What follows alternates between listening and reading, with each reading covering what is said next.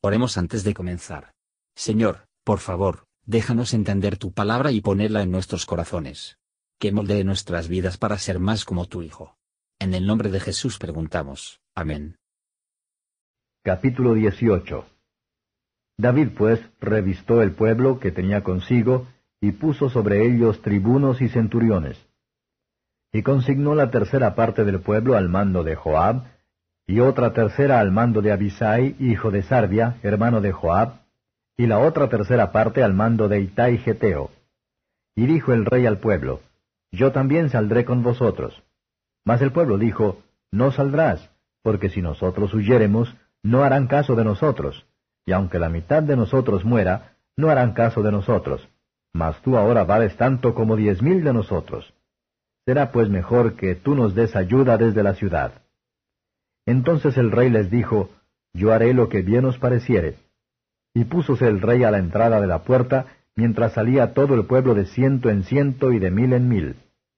Y el rey mandó a Joab, y a Abisai, y a Itai, diciendo, Tratad benignamente por amor de mí al mozo Absalom. Y todo el pueblo oyó cuando dio el rey orden acerca de Absalom a todos los capitanes. Salió pues el pueblo al campo contra Israel, y dióse la batalla en el bosque de Efraín. Y allí cayó el pueblo de Israel delante de los siervos de David, e hízose allí en aquel día una gran matanza de veinte mil hombres. Y derramándose allí el ejército por la haz de toda la tierra, fueron más los que consumió el bosque de los del pueblo que los que consumió el cuchillo aquel día. Y encontróse Absalom con los siervos de David, e iba Absalom sobre un mulo, y el mulo se entró debajo de un espeso y grande alcornoque, y asiósele la cabeza al alcornoque, y quedó entre el cielo y la tierra, pues el mulo en que iba pasó delante.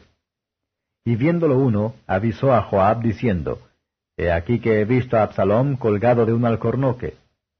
Y Joab respondió al hombre que le daba la nueva, Y viéndolo tú, ¿por qué no le heriste luego allí echándole a tierra?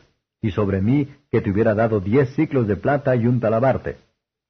Y el hombre dijo a Joab, aunque me importara en mis manos mil ciclos de plata, no extendiera yo mi mano contra el hijo del rey, porque nosotros lo oímos cuando el rey te mandó a ti y a Abisai y a Itai, diciendo, Mirad que ninguno toque en el joven Absalom.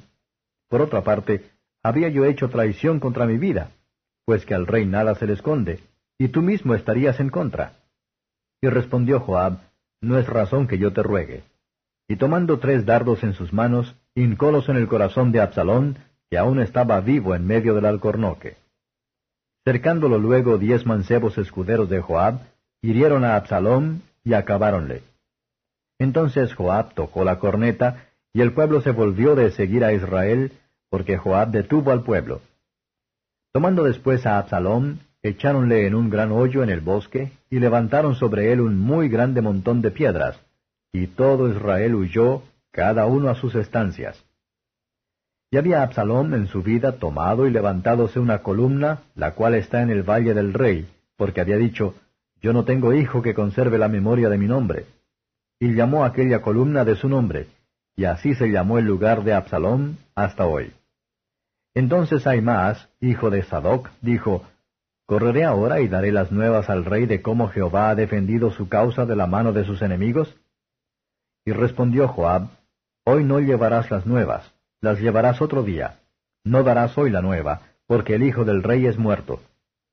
Y Joab dijo a Cusi, Ve tú y di al rey lo que has visto. Y Cusi hizo reverencia a Joab, y corrió. Entonces Aimaas, hijo de Sadoc, tornó a decir a Joab, Sea lo que fuere, yo correré ahora tras Cusi. Y Joab dijo, Hijo mío, ¿para qué has tú de correr, pues que no hallarás premio por las nuevas?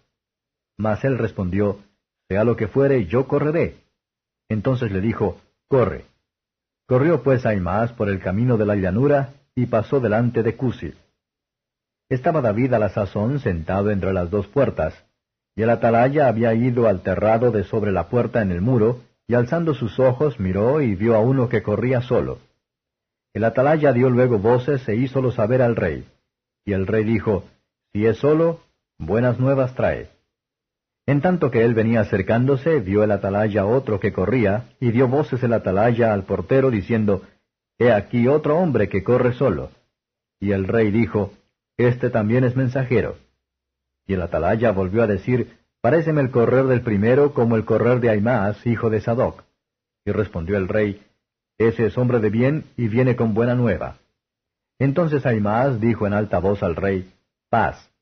E inclinóse a tierra delante del rey y dijo, Bendito sea Jehová Dios tuyo, que ha entregado a los hombres que habían levantado sus manos contra mi señor el rey. Y el rey dijo, ¿El mozo Absalón tiene paz? Y Aimaas respondió, Vi yo un grande alboroto cuando envió Joab al siervo del rey y a mí tu siervo, mas no sé qué era. Y el rey dijo, Pasa y ponte allí. Y él pasó y paróse. Y luego vino Cusi y dijo, Reciba nueva mi señor el rey, que hoy Jehová ha defendido tu causa de la mano de todos los que se habían levantado contra ti. El rey entonces dijo a Cusi, ¿El mozo Absalón tiene paz? Y Cusi respondió, como aquel mozo sean los enemigos de mi señor el rey, y todos los que se levantan contra ti para mal. Entonces el rey se turbó, y subióse a la sala de la puerta y lloró, y yendo decía así, Hijo mío Absalom, hijo mío, hijo mío Absalom, ¿quién me diera que muriera yo en lugar de ti, Absalom, hijo mío, hijo mío? Comentario de Matthew Henry II Samuel capítulo 18, 18, 1, 8, como David rinden bien por el mal. Absalón solo tendría David herido, David solo tendría Absalón perdonó.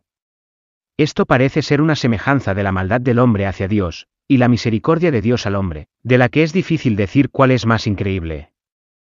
Ahora los israelitas a ver lo que es tomar consejo, contra Jehová y su ungido, 18. 9-18 que los jóvenes miran a Absalón, colgando de un árbol, maldito. Abandonado de los cielos y de la tierra, no dejes que leen el aborrecimiento del Señor de la rebelión contra los padres. Nada puede preservar los hombres de la miseria y el desprecio, pero la sabiduría divina y la gracia de Dios. 18, 19-33 Al dirigir David para dar gracias a Dios por su victoria, Aimaas se preparó para la noticia de la muerte de su hijo. Cuanto más nuestros corazones son fijos y agrandados, en acción de gracias a Dios por nuestras misericordias, mejor dispuestos que habrá de soportar con paciencia las aflicciones mezclados con ellos. Algunos piensan que el deseo de David surgió de la preocupación sobre el estado eterno de Absalón, pero más bien parece haber hablado sin la debida reflexión. Él tiene la culpa por mostrar tanta afición a un hijo sin gracia. También para pelearse con la justicia divina. Y por oponerse a la justicia de la nación, que, como rey, tenía que administrar, y que debe ser preferido por encima del afecto natural. Los mejores hombres no siempre están en una buena condición, tendemos a sobrellorar por lo que nos encantó sobre.